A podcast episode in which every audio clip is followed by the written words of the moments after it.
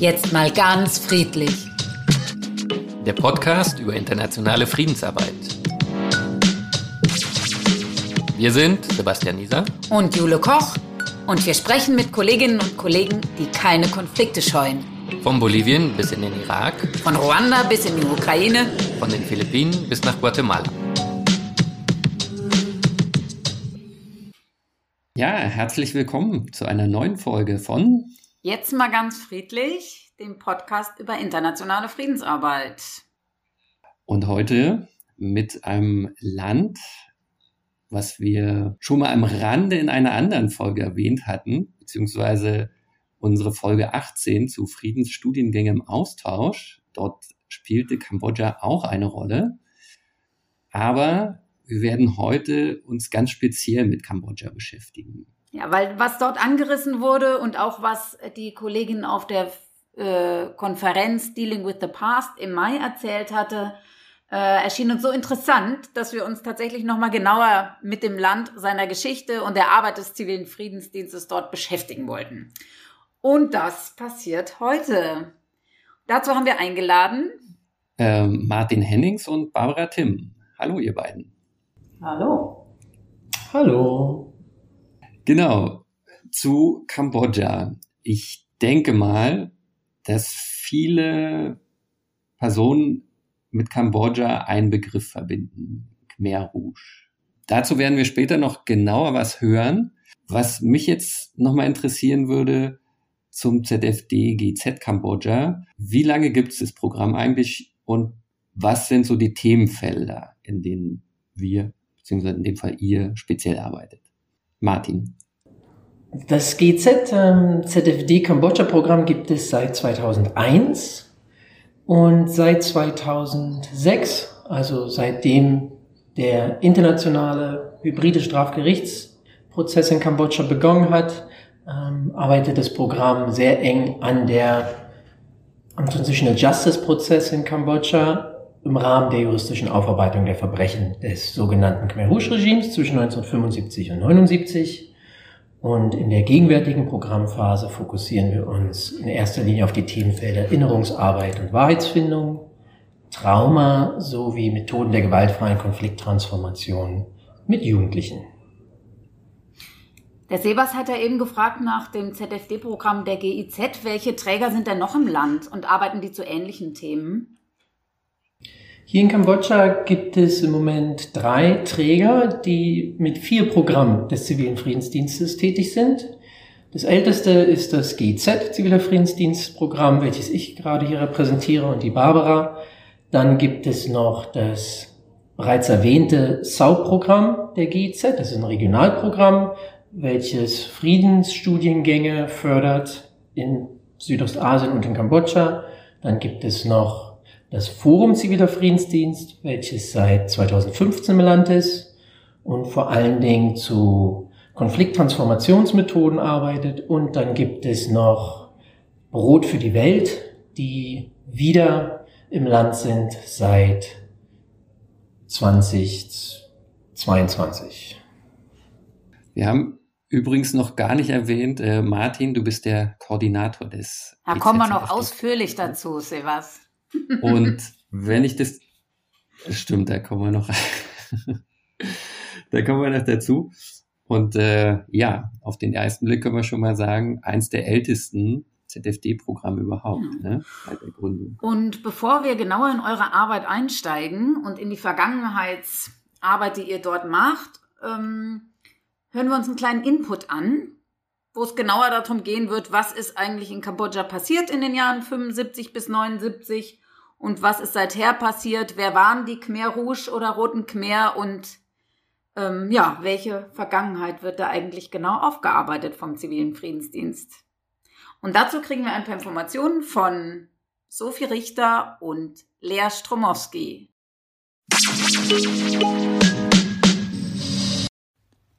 Die Gewaltherrschaft der Roten Khmer. Aufarbeitung des kambodschanischen Völkermords. Eine Schreckensherrschaft, die in nur vier Jahren 30 Prozent der Bevölkerung auslöschte. Die radikale Ideologie einer neuen bäuerlichen Gesellschaft. ein Genozid, der bis heute nicht aufgearbeitet wurde. Wir sprechen über die Geschichte Kambodschas und die Terrorherrschaft der Roten Khmer. Kambodscha ist ein Land auf der indochinesischen Halbinsel und hat heute fast 17 Millionen EinwohnerInnen. Im Jahr 1954 wurde das Land von Frankreich unabhängig und anschließend vom Prinzen Norodom Sihanouk regiert. Etwa zur gleichen Zeit gründeten Pol Pot, Khu Sampan und weitere kambodschanische Studenten eines marxistischen Lesekreises die Roten Khmer in Paris. Khmer wurde als Synonym für Kambodschaner verwendet. Die Kommunistische Studentenvereinigung verstand sich als Gegner der Monarchie in Kambodscha und trat der Kommunistischen Partei bei. Nach internen Machtkämpfen wurde Pol Pot ihr Führer. Im Nachbarland Vietnam tobte zur gleichen Zeit der Vietnamkrieg. 1965 wurde die USA Kriegspartei und bombardierte unter anderem kambodschanisches Grenzgebiet, welches als Rückzugsgebiet für die vietnamesische Untergrundarmee galt. Insgesamt wurden über 500.000 Tonnen Bomben auf die Gebiete abgeworfen. Dies waren mehr als in Japan während des Zweiten Weltkriegs. Dabei kamen 150.000 bis 700.000 Menschen ums Leben. Dies verschärfte die innenpolitischen Unruhen in Kambodscha.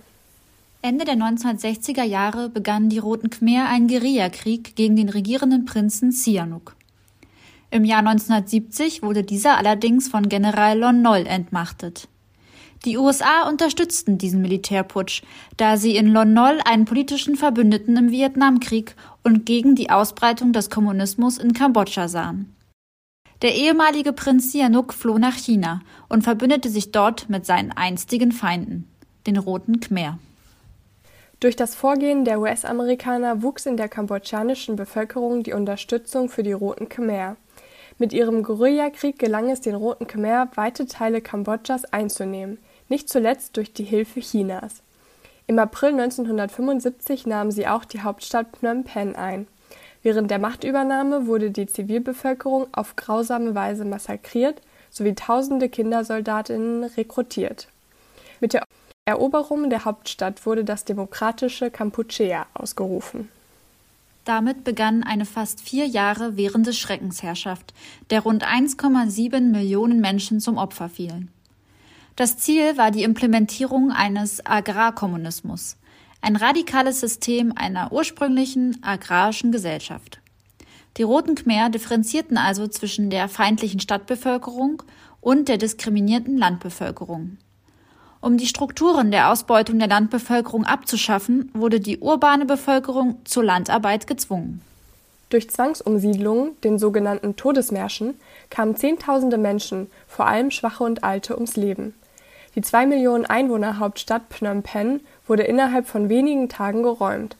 Außerdem verboten die Roten Khmer Geld, Privatbesitz, Religion sowie Traditionen und Sprachen von Minderheiten.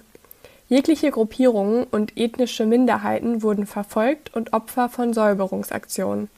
Darunter fielen Buddhistinnen, Christinnen, Geistliche, Mönche, Thai, Vietnamesinnen und Chinesinnen. Weiterhin verfolgte das Regime Anhängerinnen des vorherigen Staates, wie beispielsweise der Polizei und Armee. Sinnbild für den Terror wurde das Folterzentrum Tuol Sleng, von den etwa 14.000 Inhaftierten zwischen 1975 und 79 überlebten nur sieben. Um ihre Macht auszuweiten, marschierten die Roten Khmer 1978 in Vietnam ein. Das Ziel war primär, das ursprünglich kambodschanische Mekong-Delta zu erobern. Mit einem Gegenangriff eroberten vietnamesische Truppen Phnom Penh und die Roten Khmer wurden im Januar 1979 gestürzt.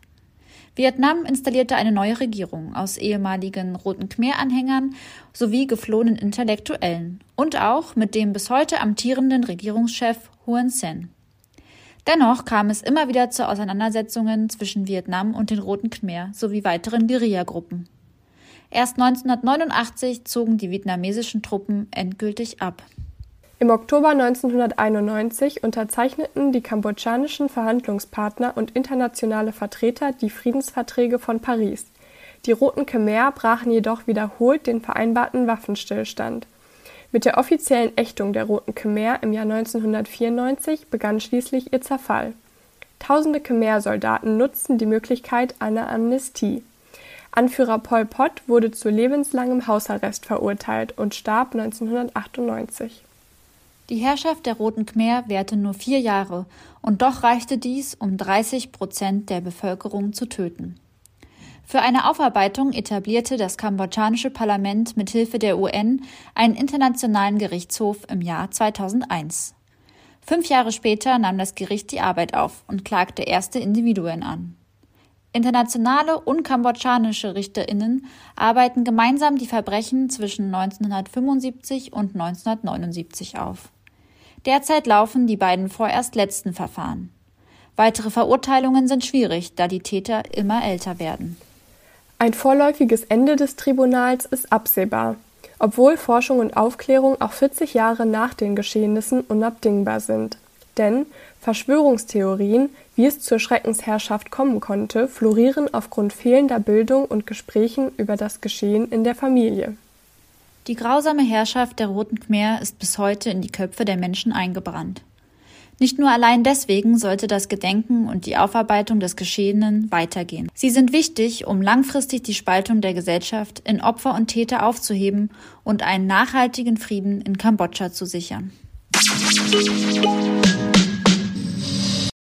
Barbara, wollt ihr noch was dazu ergänzen? Ähm, es ist missverständlich davon zu sprechen, dass Pol Pot lebenslänglich zu Hausarrest ähm, ähm, im Hausarrest war. Klingt nach, er wurde er wurde gerichtlich verurteilt, dass es nie passiert. Ähm, was am Ende seines Lebens passiert ist, dass er ein Jahr bevor Pol Pot starb, hat er einen Rivalen, ähm, Son Sen und seine Familie ermorden lassen, ähm, sozusagen in den inneren Rivalitäten der Khmer Rouge-Führung, die darüber verhandelte, ob man mit der kambodschanischen Regierung zusammenarbeiten sollte oder nicht. Und ähm, nach dieser Ermordung hat ein anderer führender Khmer Rouge, ähm, Tamok, ihn unter Hausarrest gestellt. Und so, dass Pol Pot sein letztes Jahr im Hausarrest verbracht hat, das ist richtig, und da auch gestorben ist. Das ist nur die, die eine Ergänzung. Okay, die ist sehr wichtig, finde ich. Und nochmal so zum Verständnis. Also im Text oder in der Analyse kam ja auch raus, dass viele Soldaten eine Amnestie gesucht hat. Aber wenn ich dich verstehe, dann ist es ja wirklich bis in die höchsten Ränge, dass äh, die Khmer Rouge ja noch eine, eine Macht darstellen. Genau, zu dem Zeitpunkt haben die Khmer Rouge durchaus eine Macht dargestellt. Ähm, sie haben ja auch lange noch Flüchtlingslager im Norden kontrolliert ähm, und die eben mit Hilfe der Vietnamesen, die bis 1989 im Land waren, ähm, sind sie, sind sie ständig bekämpft worden. Also es war, es war im Grunde ein, ein anhaltender Bürgerkrieg im Land. Und erst in den Anfang der 90er Jahren mit der, mit der, ähm, der Etablierung der dann kambodschanischen Regierung ist, sind weiter Kämpfe geführt worden und man hat, aber Hun Sen hat eben angefangen, mit der Khmer Rouge-Führung, der ehemaligen Khmer Rouge-Führung zu verhandeln. Und Teile der Khmer Rouge haben sich dann seiner Politik angeschlossen. Er hat, Hun Sen nennt sie die Win-Win-Policy. Und dann haben sich Teile angeschlossen und andere Teile haben eben sich den verweigert, eben unter anderem Pol Pot. Und das hat sich dann auch lokal in Kambodscha ausgedrückt. Ein Teil der Khmer Rouge waren mehr im Westen des Landes noch ähm, etabliert, andere sind im Norden an der Grenze von Thailand, ähm, haben sich dort festgesetzt. Und in diesem Gebiet haben sie weiter die Kontrolle gehabt. Sie sind jedenfalls nicht alle Anfang der 90er Jahre dort verhaftet worden.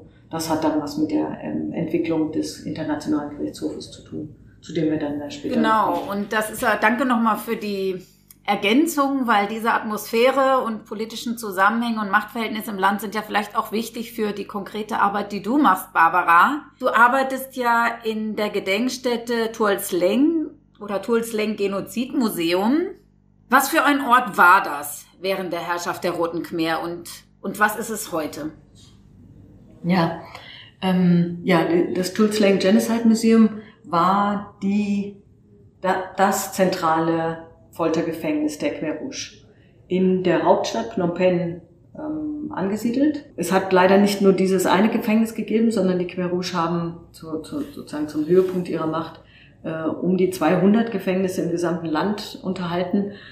Auch schon vor 75. Also man, man muss sich vorstellen, dass eben nicht erst mit der kompletten Machtübernahme im gesamten Land Gefängnisse eingerichtet wurden, sondern es, es frühere gab. S21 hatte aber dann, so der Codename dieses Gefängnisses, hatte eine Sonderrolle, weil es direkt dem Zentralkomitee unterstand der Partei, also Pol Pot und ähm, ähm, ja, dem, dem engsten Kreis der Khmer Rouge. Und jemand, der, der nach S21 kam, das hatte die, die oberste Parteiführung entschieden. Klingt nach sehr besonderen, sehr wichtigen Gefangenen. Ähm, die Realität war, dass sehr viele Menschen, die dorthin gekommen sind, ähm, wir müssen davon ausgehen, dass es eben fast an die, im Moment ist der Forschungsstand, an die 20.000 Menschen waren, die dort im Laufe ähm, der Zeit bis eben Januar. Also 20.000 in nur vier Jahren oder etwas mehr als vier Jahren. Genau, nee, sogar etwas weniger als vier Jahren, ja. Nur nach S21 in die anderen Gefängnisse. Es hat sogar Gefängnisse gegeben, die noch um die Größe, wo mehr Menschen hingekommen sind. S21 war nicht mal das größte. Aber das Besondere war eben, dass die Einlieferung auf, die, auf direkte Anweisung der Parteiführung geschah. Was dennoch hieß, dass viele, viele Menschen ähm, nicht keine Idee hatten, warum sie eingeliefert wurden. Es konnte jeder zum Feind erklärt werden und äh, das Ziel von S21 war, die sogenannten inneren Feinde des Regimes, der die, die vermeintlich gegen die Revolution arbeiteten, ähm, aufzuspüren und, und ums Leben zu bringen. Die Funktion von S21 war dann Gefängnisse, äh, Entschuldigung, Geständnisse von den Gefangenen zu erhalten, damit man beweisen konnte, dass man die richtigen Gefangenen ähm, abgeholt hatte. Und für alle, die dorthin kamen, war es das Todesurteil. Es haben, hat, haben sehr, sehr, sehr wenige Menschen überlebt. Ähm, wir wissen heute von zwölf Überlebenden, die bekannt geworden sind. Wahrscheinlich waren es ein paar mehr. Zwölf sind bekannt. Okay, zwölf von äh, 20.000. Das ist nicht viel. Das heißt, es ging tatsächlich auch darum, äh, wie du eben gesagt hast, die Leute dort umzubringen. Es ging nicht um Informationen?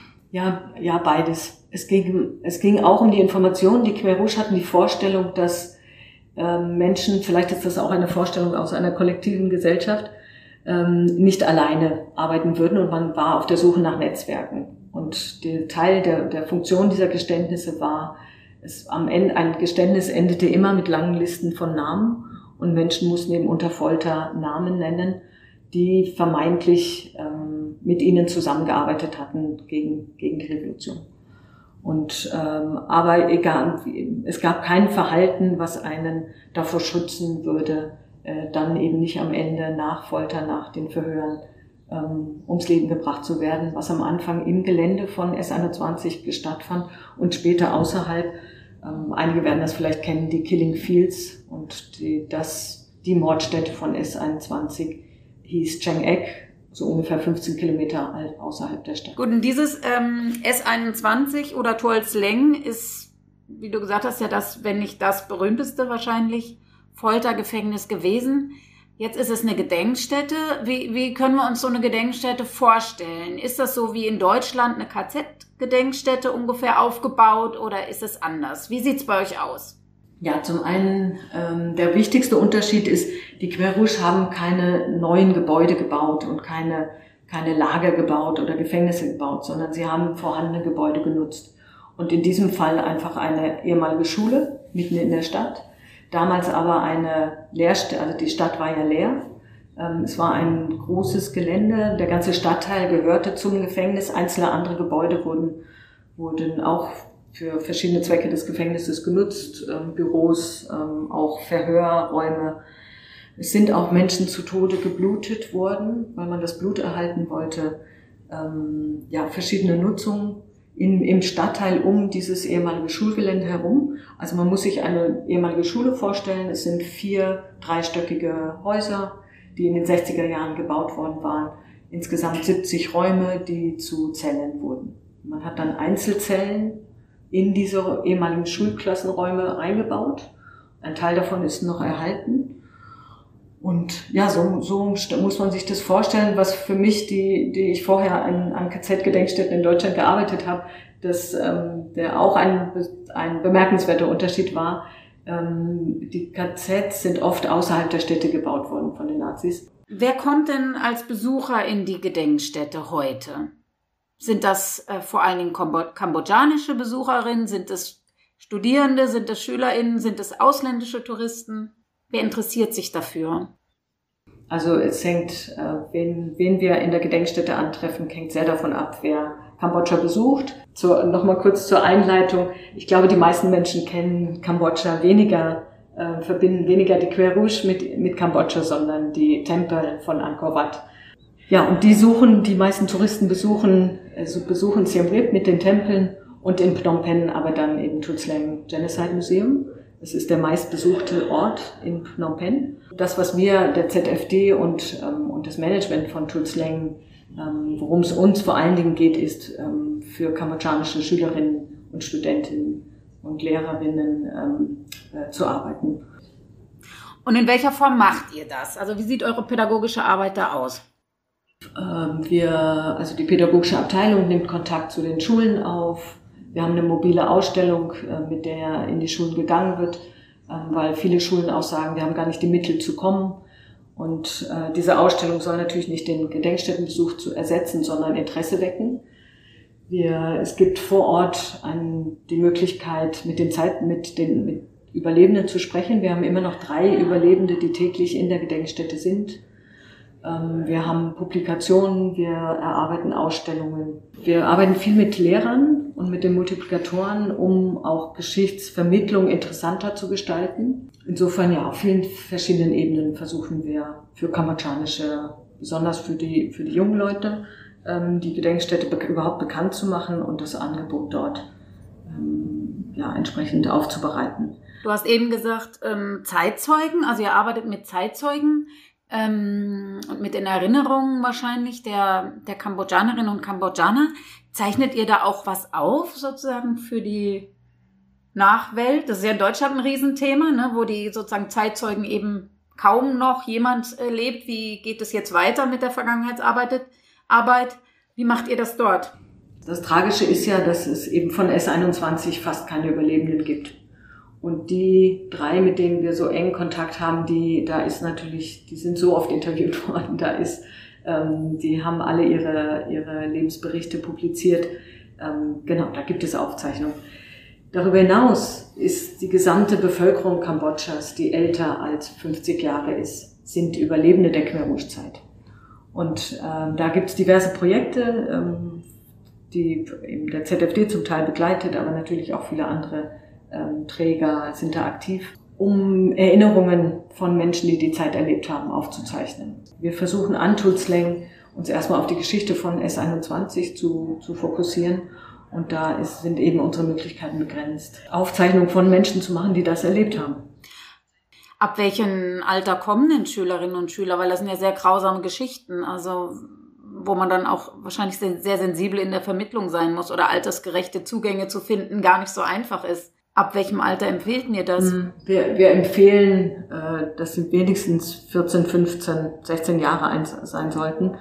Ähm, mit den Schulen kriegen wir das auch meistens hin, ähm, dass die, die meisten Schulen nicht mit jüngeren Schülerinnen kommen. Es kommen dennoch viele, einige Familien, so dass ähm, es leider nicht so ist, dass man gar keine Kinder in der Gedenkstätte sieht, weil wir in der Gedenkstätte sind Folterinstrumente zu sehen und es sind Fotos von gefolterten Menschen und, und äh, Leichen zu sehen. Und ja, da, da, das ist noch nicht so, dass es da ein, ein striktes Verbot für Kinder gibt, ähm, in die Gedenkstätte zu kommen. Was ist denn eigentlich genau deine Aufgabe? Du hast ja vorher schon erwähnt, dass du auch in Deutschland an KZ-Gedenkstätten gearbeitet hast. Was machst du jetzt dort? Ja, ähm, es ist sehr umfassend und daher so spannend, an, an Tulslang zu arbeiten.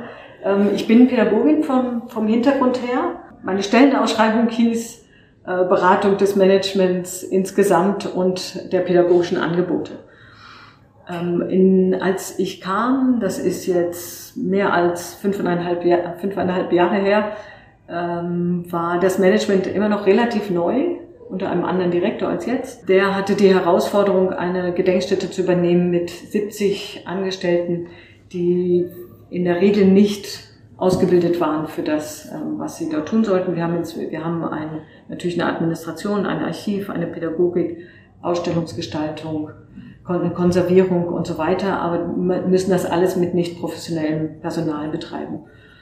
Und ähm, genau, und da gibt es natürlich viele Organisationsentwicklungsthemen, die ich mit begleiten konnte. Als Pädagogin habe ich schnell merken müssen, dass das Basiswissen nicht, äh, nicht aufbereitet war, so dass alle Kolleginnen zur, über ein Grundwissen zur S21-Geschichte verfügen. Und da gab es viel zu tun, die zum Teil nachzurecherchieren. Auch zur Geschichte des Museums haben wir eine, eine umfassende Recherche gemacht und dann in einer Ausstellung, in einem Ausstellungskatalog begleitet. Ähm, so etwas Darf ich kurz begleite fragen, ich dann. Barbara? Und eben Das, immer, ähm, klar. das Team war nicht geschult in der Geschichte oder die Geschichte selber war noch gar nicht in allen Punkten erforscht? Beides. Man muss zum einen wissen, dass es äh, noch nicht so lange ist, dass man überhaupt Geschichte in Kambodscha studieren kann. Jedenfalls an der staatlichen Uni einen Master in Geschichte machen kann. Ähm, wir haben 2018 den ersten Historiker an der Gedenkstätte überhaupt erst einstellen können. Inzwischen sind wir sieben. Ähm, also das ist die Situation, so dass äh, und es, es gibt immer noch sehr viel Forschung zu S21 zu tun. Es hat es gibt ein Standardwerk zum zur Gefängnisgeschichte äh, von David Chandler, einem australischen Historiker. Ähm, Voices of S21 ist bekannt geworden. Aber das ist eben die Standardforschung, also die Forschung bisher. Und viele Detailfragen sind noch nicht erforscht worden. Und ich, also ich muss auch sagen, dass ich wirklich äh, zunehmend überrascht war.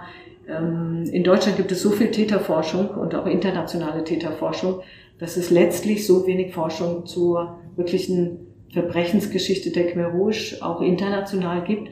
Und ich befürchte, das liegt daran, dass wenig Menschen sich die, die Mühe machen, Khmer zu lernen oder eben so intensiv mit, mit äh, Khmer-Übersetzern zusammenarbeiten oder Übersetzerinnen, ähm, um sich an diese Mammutaufgabe zu machen. Aber da ist noch sehr, sehr viel äh, an Detailfragen noch, noch zu klären. Und entsprechend, entsprechend schwach ist, ne, ist eben dann das Wissen im Team wenn das nicht eben erforscht werden konnte. Und ja, und da haben wir versucht, viel Also das ist ein Teil auch deiner Aufgaben tatsächlich. Ich hatte dich eben bei der Aufzählung deiner Aufgaben etwas unterbrochen. Fehlt noch was? genau. Es ist viel los am Museum. Gleichzeitig hat es ein großes Digitalisierungsprojekt des Archives gegeben. Ähm, wir haben inzwischen 60.000 Dokumente digitalisiert und in einer Website zugänglich gemacht. Auch das ähm, konnte ich begleiten.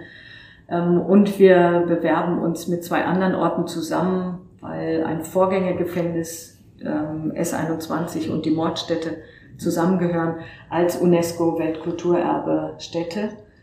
Und auch Ah. diese Bewerbung ähm, genau, gilt es zu begleiten.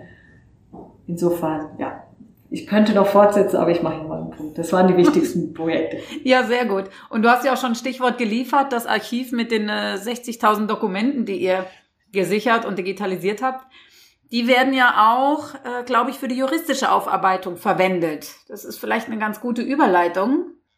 Ja, das erinnert mich äh, natürlich auch an unseren alten Einsatzort ne, in Guatemala. Da gab es ja auch ein äh, Polizeiarchiv, was dann extrem wichtig geworden ist, um auch Prozesse gegen ja, führende Personen des Völkermords.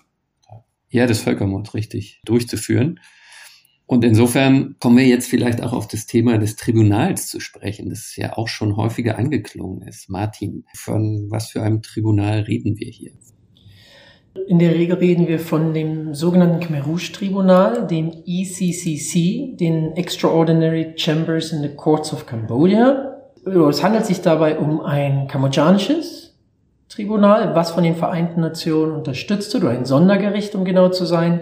Und dieses Sondergericht hat das Mandat, die führenden Köpfe der Regierung der Zeit vom sogenannten Demokratik Kampuchea, also dem demokratischen Kampuchea, und diejenigen, von denen man annimmt, dass sie hauptverantwortlich sind für grobe Verbrechen gegen, die, gegen nationales oder internationales Recht.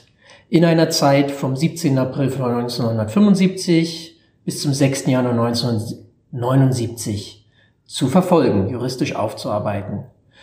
Und in diesem Verfahren, die jetzt über die letzten 15 Jahre im Prinzip ähm, gelaufen sind, wurden insgesamt zehn Personen in vier Hauptfällen. Gegen zehn Personen wurde ermittelt. Neun von ihnen wurde, gegen neun von ihnen wurde letztendlich Anklage erhoben. Aber am Ende wurden letztendlich nur drei Angeklagte rechtskräftig verurteilt. Äh, die anderen, gegen die ermittelt wurde, sind entweder bevor es zur Verurteilung kommen konnte, verstorben oder es wurde letztendlich nie eine richtige Anklage erhoben. Also es ist nie über den Ermittlungsstand hinausgegangen.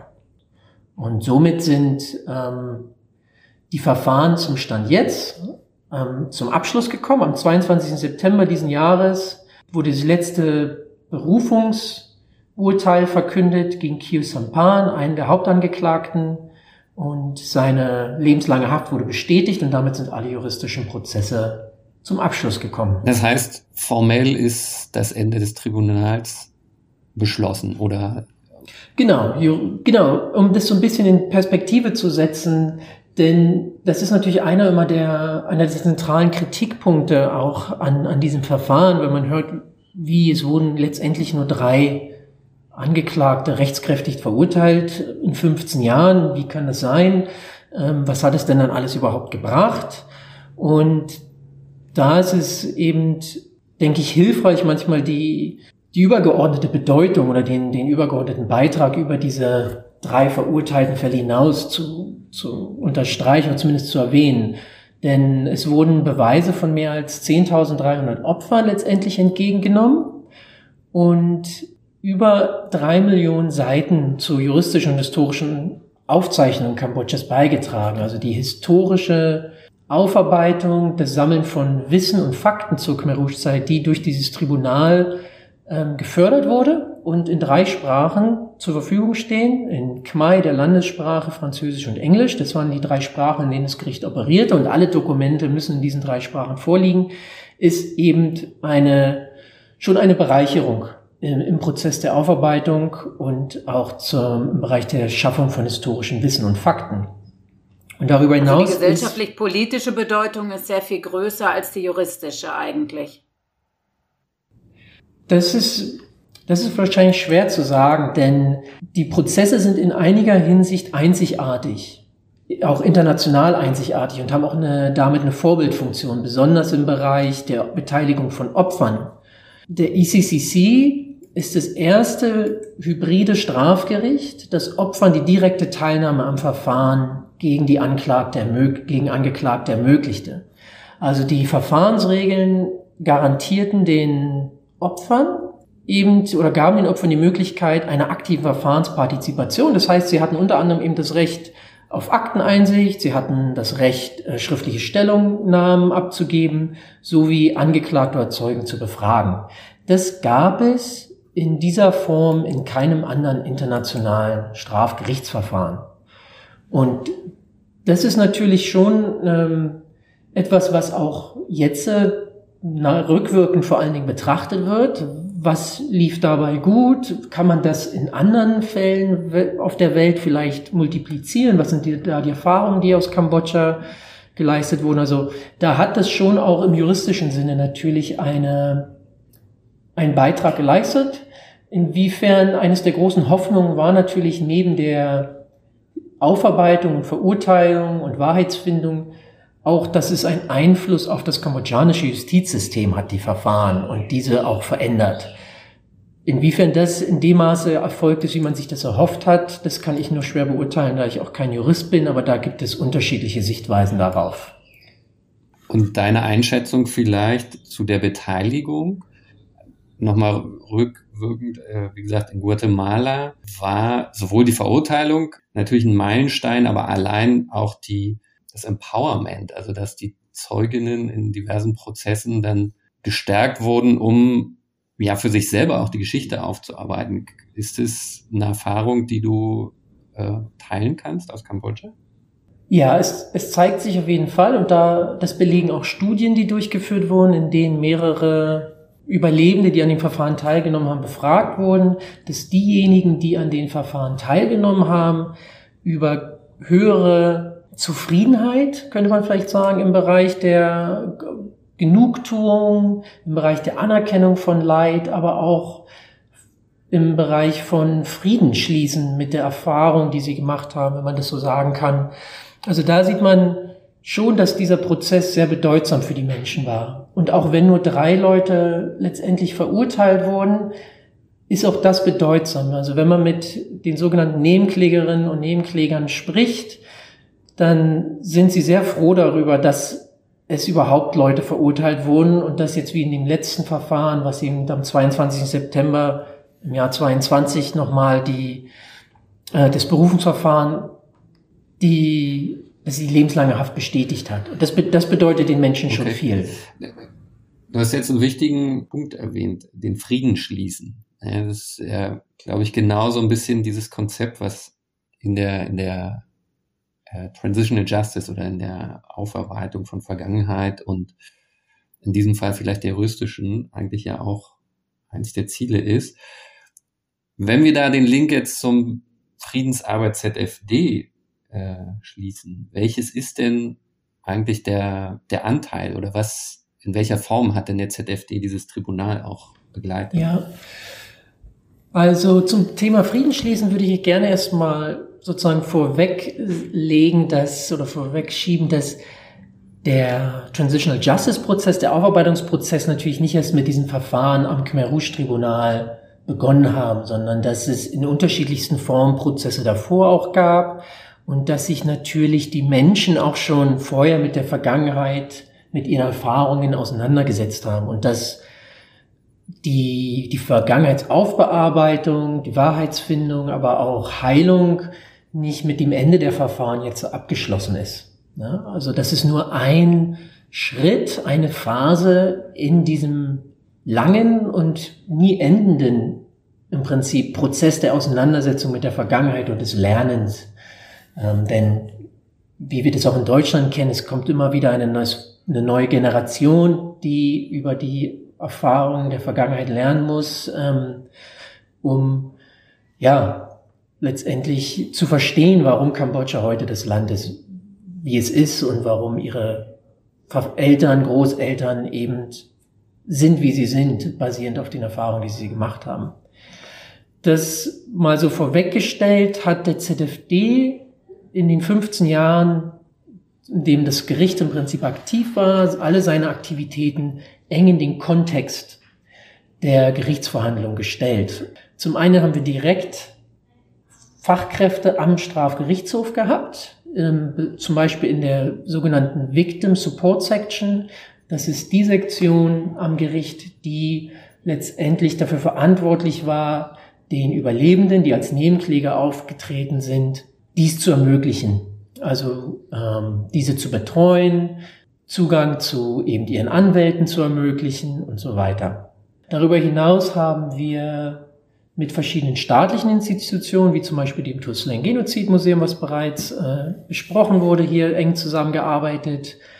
Darüber hinaus haben wir aber eben auch uns sehr dafür engagiert, dass es einen breiten gesellschaftlichen Diskurs zum Thema gibt. Und da haben wir mit verschiedenen Partnerorganisationen, zivilgesellschaftlichen Partnerorganisationen zusammengearbeitet, die sowohl Bildungsaktivitäten im, zum Bereich der Vergangenheit der Khmer Rouge angeboten haben, also Räume geschaffen haben, in denen Jugendliche über die Zeit der Khmer Rouge lernen könnten, konnten auch besser verstehen, besser zu verstehen, wie es zu den Khmer Rouge kam. Ähm, es ist ein hochpolitisches Thema in Kambodscha, was kaum an öffentlichen Schulen behandelt wird. Von daher sind diese Räume, die zivilgesellschaftliche Organisationen bieten, um eben ganz offen und frei über das Thema reflektieren zu können, sehr wichtig. Unsere Partnerorganisationen haben auch intergenerationalen Dialog gefördert. Ähm, es gibt, wie Barbara am Anfang ausgeführt hat, noch eine recht hohe Zahl an Überlebende. Jede Familie in Kambodscha wurde im Prinzip oder ist von den von den Auswirkungen der Khmer Rouge betroffen, haben Familienangehörige verloren, sind traumatisiert und den Dialog innerhalb der Familien zu fördern, sichere Räume dafür zu schaffen und die Familien, die verschiedenen Generationen auch dabei zu begleiten, waren andere Aktivitäten, die wir beispielsweise mit unterstützt haben. Im Rahmen des Tribunals gab es zudem auch symbolische und kollektive Reparationsprojekte. Was waren das für Projekte? Es waren zum einen mobile Ausstellungen zu Zwangsehen Ähm, es war auch ein Theaterstück, was damit einherging. Ähm, es gab einen Song Contest, wo vor allen Dingen junge Menschen ähm, Lieder und Gedichte zu, die sich mit diesem Thema auseinandersetzen, eben entwickeln konnten und dann in einem Art Song Contest äh, präsentieren konnten und anderes. Also sehr, sehr breit. Wir haben zudem auch mit Überlebenden direkt zusammengearbeitet und Organisationen, die psychosoziale Betreuung und Unterstützung anbieten. Sowohl für die Überlebenden, die am Verfahren direkt teilgenommen haben. Da ging es also darum, vor den Verhandlungen mit den Überlebenden zusammenzuarbeiten, um sie zu befähigen, um sie zu befähigen, in diesem Gerichtssetting auszusagen, aber dann eben auch während und danach weiter psychosozial zu betreuen. Du hattest aber auch erwähnt, das Ende des Tribunals, äh, also es ist jetzt im Prinzip juristisch abgeschlossen. Du hast erwähnt, die Arbeit ist damit nicht beendet. Nichtsdestotrotz wird das ZFD-Programm zu Ende gehen. Hat es was mit dem Ende des Tribunals zu tun? Ja, das ist direkt mit dem Ende des Tribunals verbunden. Es wurde sich entschieden, dass da das ZFD-Programm die, das Tribunal und den Transition Justice Prozess im Rahmen des Tribunals von Anfang an mit unterstützt hat, in allen Phasen, also von der Konstituierung des Tribunals, dann über die Verfahrensphase, Implementierung der Reparationsprojekte bis hin jetzt zum Ende.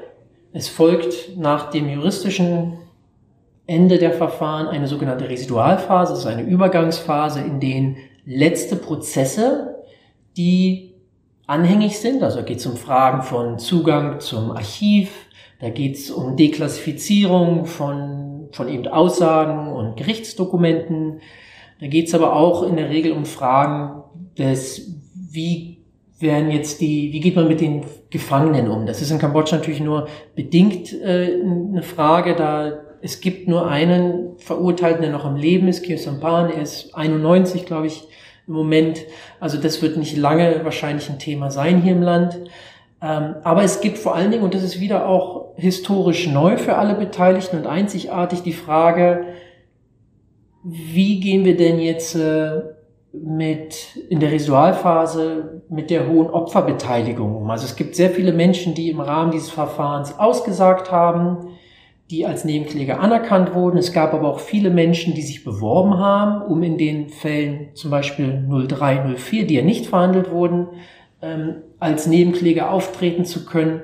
Diese Menschen wissen zum Teil noch gar nicht, dass ihre Fälle nicht verhandelt wurden oder sie wissen noch nicht, dass die Fälle zum Abschluss kamen.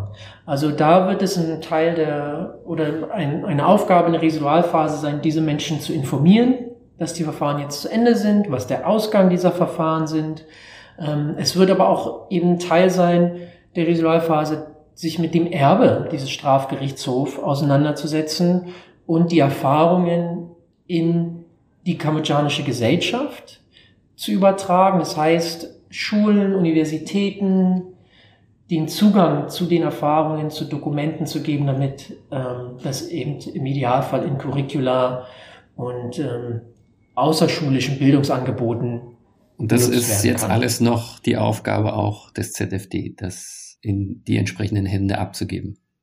Genau, der ZFD wird das noch unterstützen bis Ende 26. Und für uns als Programm geht es natürlich neben der Unterstützung dieser Residualphase und ähm, der Integration von, von Wissen und Erfahrungen auch um eine Abwicklung unseres eigenen Programms. Wir sind dann bis 2026 um etwa 25 Jahre im Land gewesen und haben da natürlich mit unseren Partnerorganisationen zusammen sehr viel umsetzen können, sehr viel Erfahrung gesammelt, sehr viel auch Materialien zusammengestellt. Also wir reden hier von zahlreichen wissenschaftlichen Publikationen, von Ausstellungen, Filmen, Videoclips und die Frage sozusagen, wie sammeln wir das? Wem übergeben wir das? Ähm, das gilt es jetzt zu bewahren und zugänglich zu machen. Von dem Inhaltlichen abgesehen, äh, was gibt's denn noch eigentlich zu beachten? Du jetzt als Koordinator auch auf äh, ja, programmatischer Ebene. Was musst du denn eigentlich bei einer Programmabwicklung beachten bzw. durchführen? Wir hatten schon mal in Honduras das Glück gehabt, jemanden zu fragen, wie es beim Aufbau ist. Was macht man beim Abbau? Ja, was macht man beim Abbau?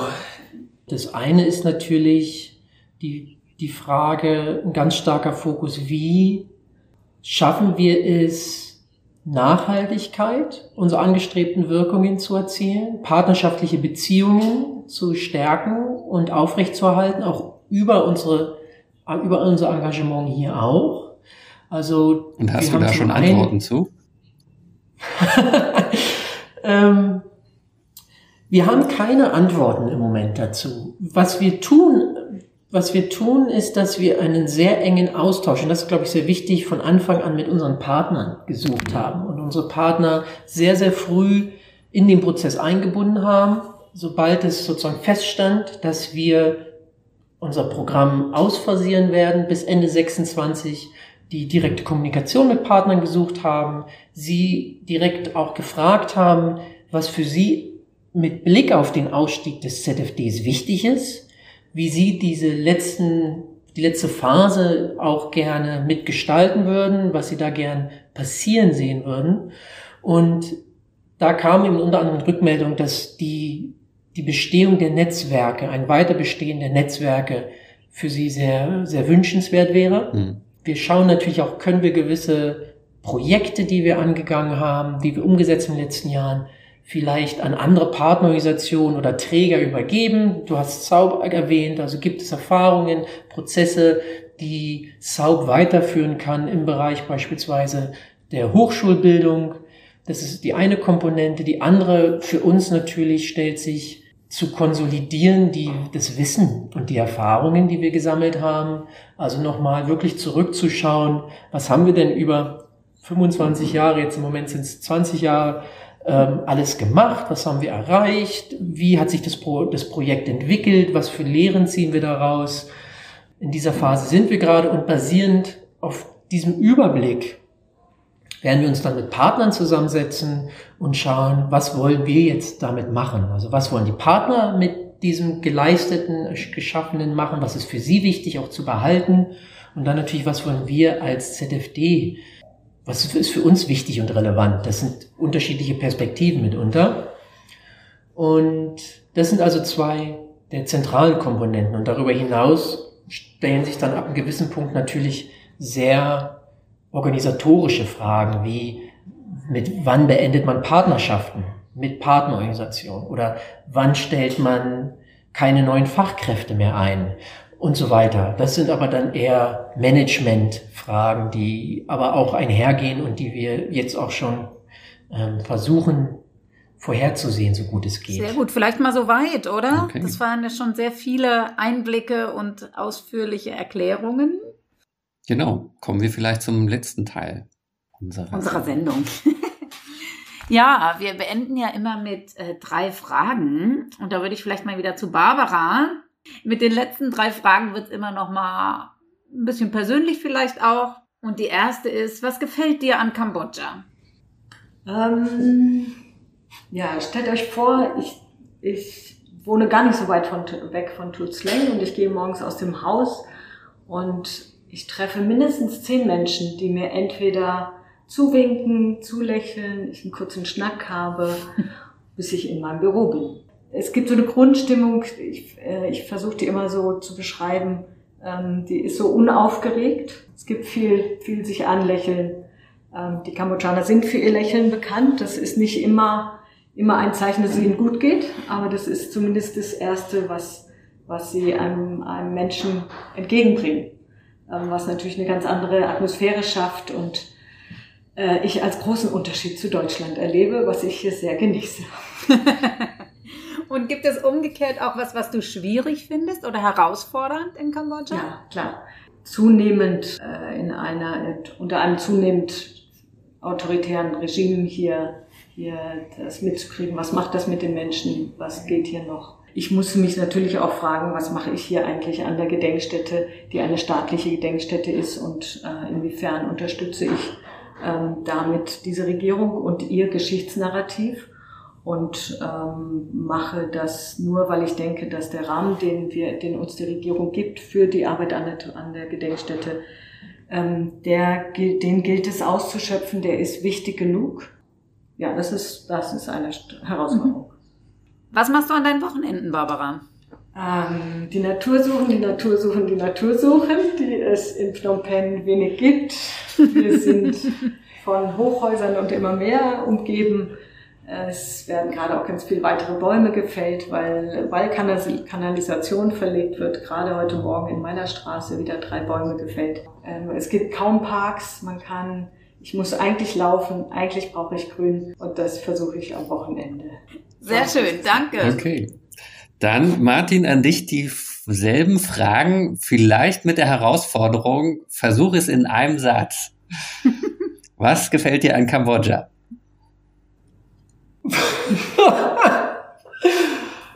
Abgesehen von den, ich schaff's nicht in einen Satz, das nehme ich gleich mal vorweg. abgesehen, Doch, Challenge, Martin, Wir haben Challenge. schon Überlänge.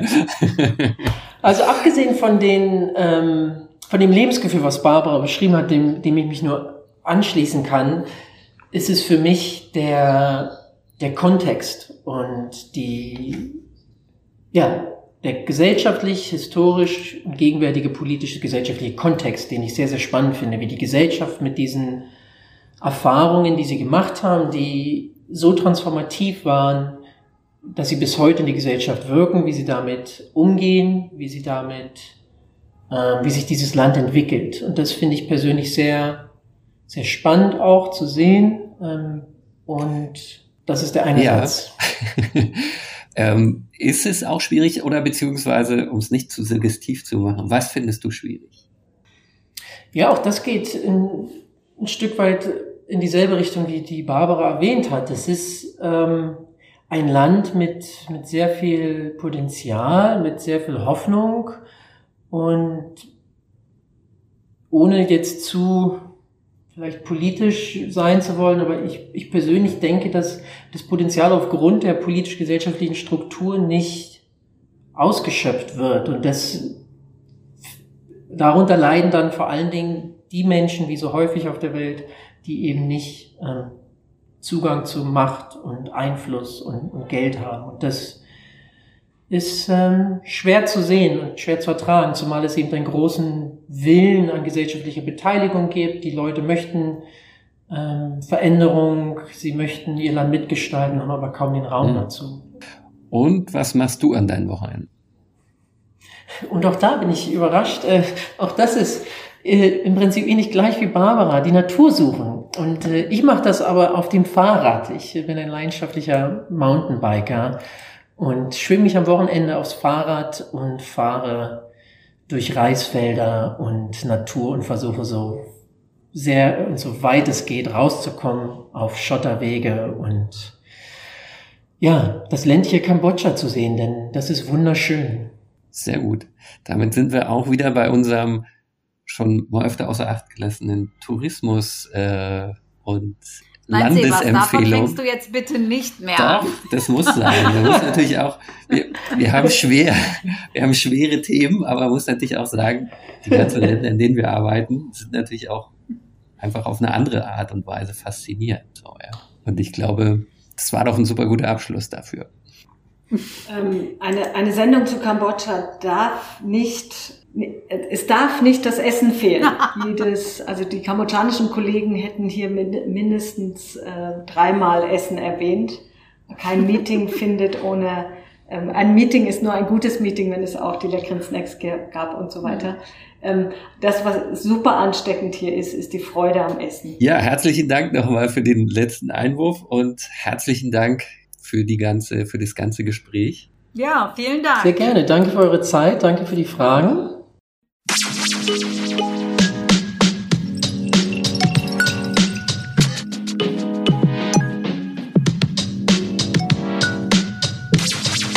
Das war der Podcast Jetzt mal ganz friedlich mit Jule Koch und Sebastian Nieser. Mehr Informationen, was Frieden kann, findet ihr auf der Website ziviler-friedensdienst.org. ziviler-friedensdienst.org